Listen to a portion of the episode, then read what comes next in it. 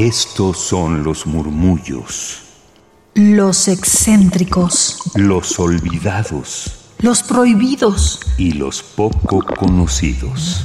Radio UNAM presenta Gabinete de Curiosidades. Una galería sonora de memoria y reflexión. Con Frida Rebontulet y sus almas hercianas.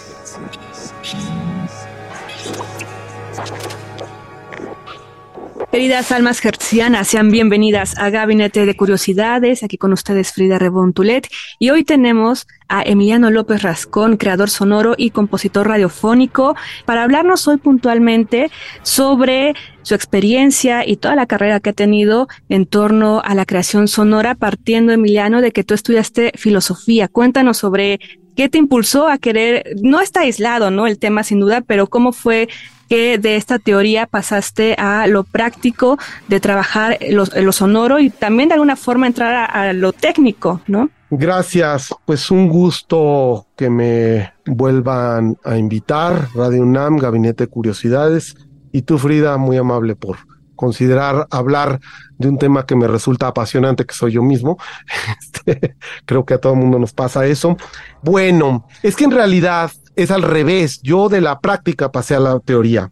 Yo primero empecé a trabajar en la radio y luego estudié filosofía. Empiezo a hacer radio a los 12 años como actor de radiodrama. Tenía una voz muy aguda y entonces podía hacer papeles de niños de 7, 8 años, ya tenía 12 y entonces empiezo a trabajar en una serie para el Instituto Nacional de Educación a los Adultos, una serie dramatizada y después empiezo a grabar una radionovela, pero a la mitad, bueno, ni a la mitad, al segundo llamado, llego con una ronquera tremenda. En ese momento me cambia la voz. O sea, empiezo a tener una voz distinta, de tal manera que tienen que quitar mi papel. Quien trabajaba en esa serie como actor incidental, es decir, incidentalista sonoro, era nada menos que el gran, el enorme, mi maestro, mi primer gran mentor, Vicente Morales. Y entonces me dice, vente por acá, porque claro, me vio lloroso, vente aquí a actuar, ayúdame a actuar. No es con palabras, es con sonidos. Entonces yo entro ahí al mundo de la incidentalización y de ahí empiezo a trabajar como asistente de producción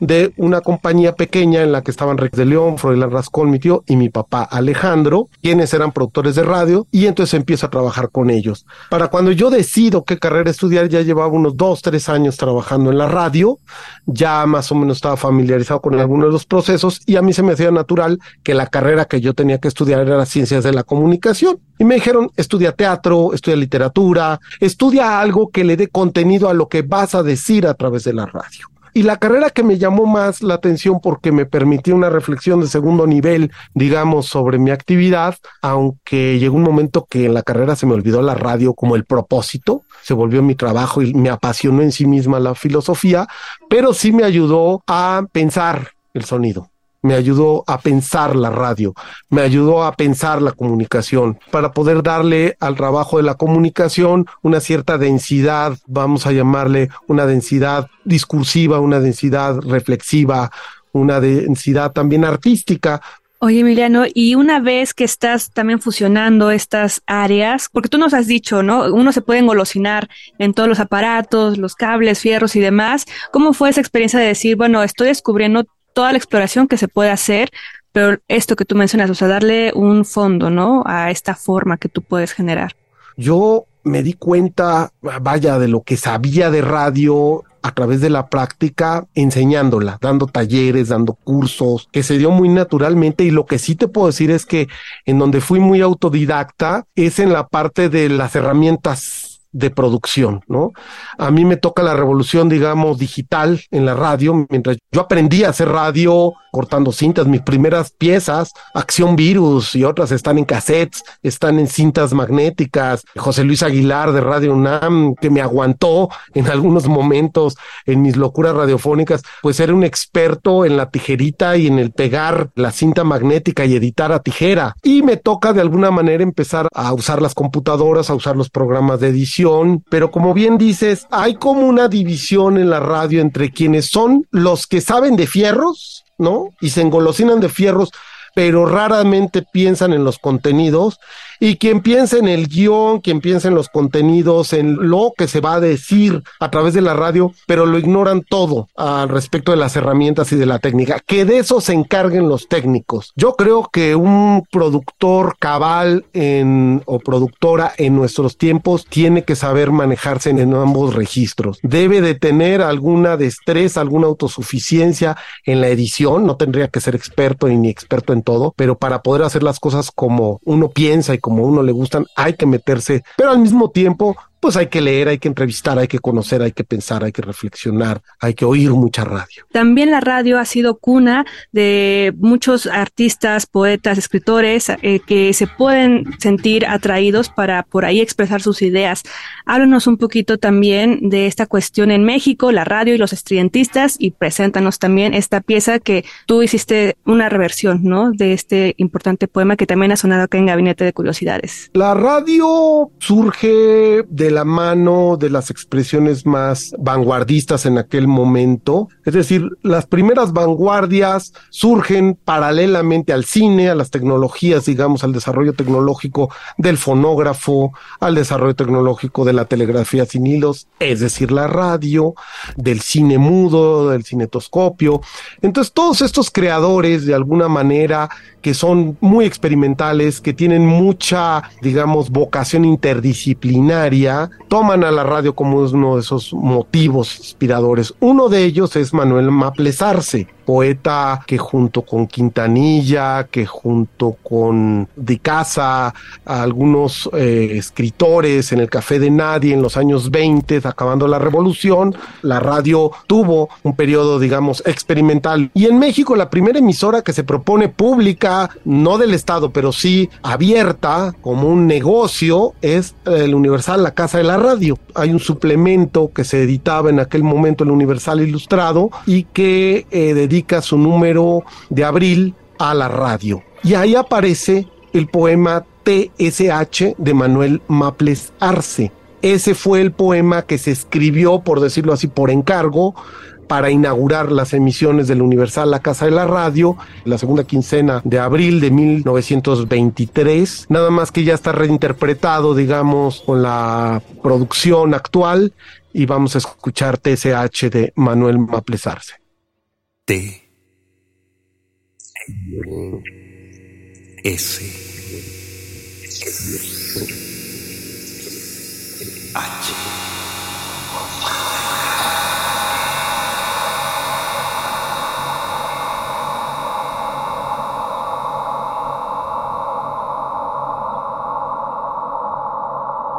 sobre el despeñadero nocturno del silencio.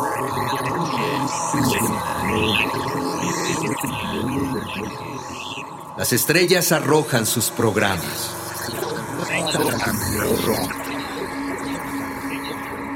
Y en el audión inverso del ensueño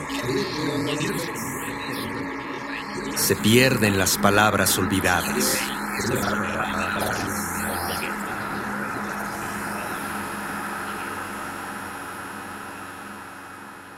T S H.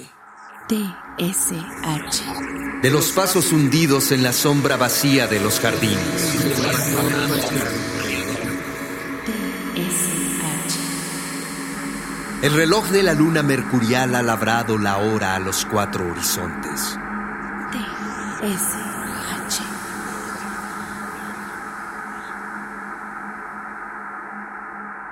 La soledad es un balcón abierto hacia la noche. T S H.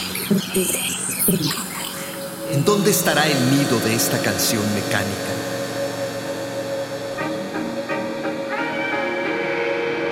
T S H. Las antenas insomnes del recuerdo recogen los mensajes inalámbricos de algún adiós deshilachado.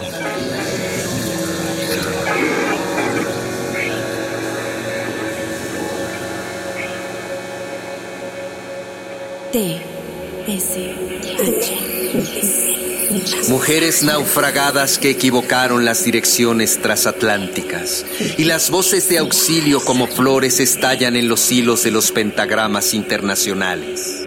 mujeres naufragadas que equivocaron las direcciones transatlánticas. Y las voces de auxilio como flores El corazón me ahoga en la distancia. Ahora es el Jazz Band de Nueva York.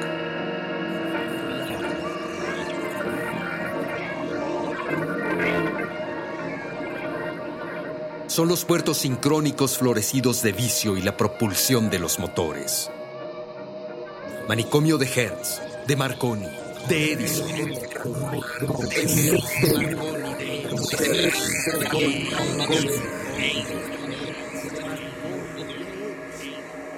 El cerebro fonético baraja la perspectiva accidental de los idiomas.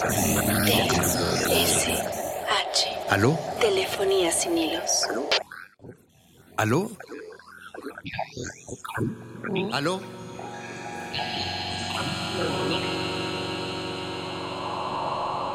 Una estrella de oro ha caído en el mar.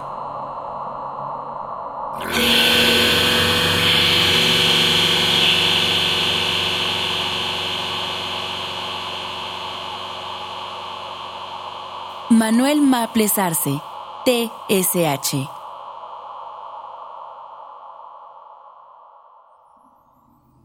Estamos aquí en Gabinete de Curiosidades con Emiliano López Rascón y acabamos de escuchar pues justamente el poema de la radiofonía y háblanos de esta cuestión porque tú también pues hiciste la reversión con la lectura de alguien que también queremos mucho aquí en Radio UNAM.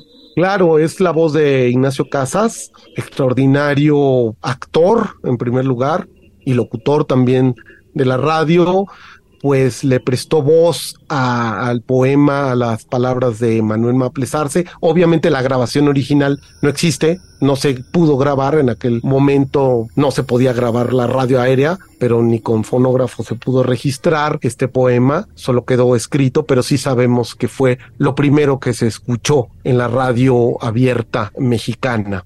Esta versión pues retoma los motivos las imágenes, las metáforas modernistas que utiliza Manuel Maples Arce y la refuerza con algunos procesos eh, de distorsión, de granulación de la voz, que es, digamos, la alteración de la frecuencia del tono, de la duración, y que de alguna manera microsamplea las voces para granularlas y de alguna manera trocear el sonido tal y como lo escuchamos, con algunos síntesis espectrales y pues la voz de Nacho Casas que ahí está.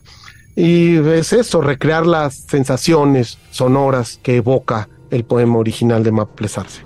Esto se publicó en la versión audiolibro de Homo Audience, que hasta donde recuerdo se encuentra en Descarga Cultura de la UNAM, que es un libro de compilado por la doctora Virginia Medina Ávila, donde vienen distintos ensayos, donde viene un facsímil escaneado de este suplemento del Universal Casa de la Radio de 1923. Esta es la edición número 2 que se editó como audiolibro y que también pueden encontrar en mi página de SoundCloud que es Emilianoise, así como se oye, SoundCloud Emilianoise. Ahí está este mismo poema. Perfecto, pues muchísimas gracias, Emiliano López Rascón. Aquí en Gabinete de Curiosidades, tanto Luisa Iglesias, que fue de las fundadoras de este espacio, como yo, y yo creo que muchas personas que también escuchan aquí en Radio UNAM, somos fans de tu trabajo. Y yo llegué a Radio UNAM, bueno, me fijé en Radio UNAM por bastidor acústico y decía, ¿qué es esto? ¿No? Que fue un proyecto muy padre. Te puedo decir que ha sido también de los maestros que nos han inspirado, ahora que tú mencionabas a los tuyos también. Muchísimas gracias, Emiliano. Gracias a ti por tus palabras lindas y por eh, invitarme a participar nuevamente en Gabinete de Curiosidades. Yo siempre encantado de estar con ustedes y con el público de Radio UNAM, que es inolvidable. Gracias, pues aquí nos despedimos. Esto fue Gabinete de Curiosidades. Quédense aquí en Radio UNAM y síganos en Twitter, arroba gabinete C-bajo. Hasta la próxima.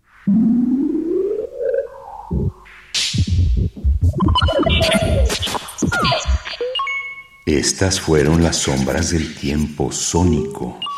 Radio UNAM presentó Gabinete de Curiosidades. Refugio de Experimentación, Memoria y Diversidad Sonora. Dispara tu curiosidad en la próxima emisión.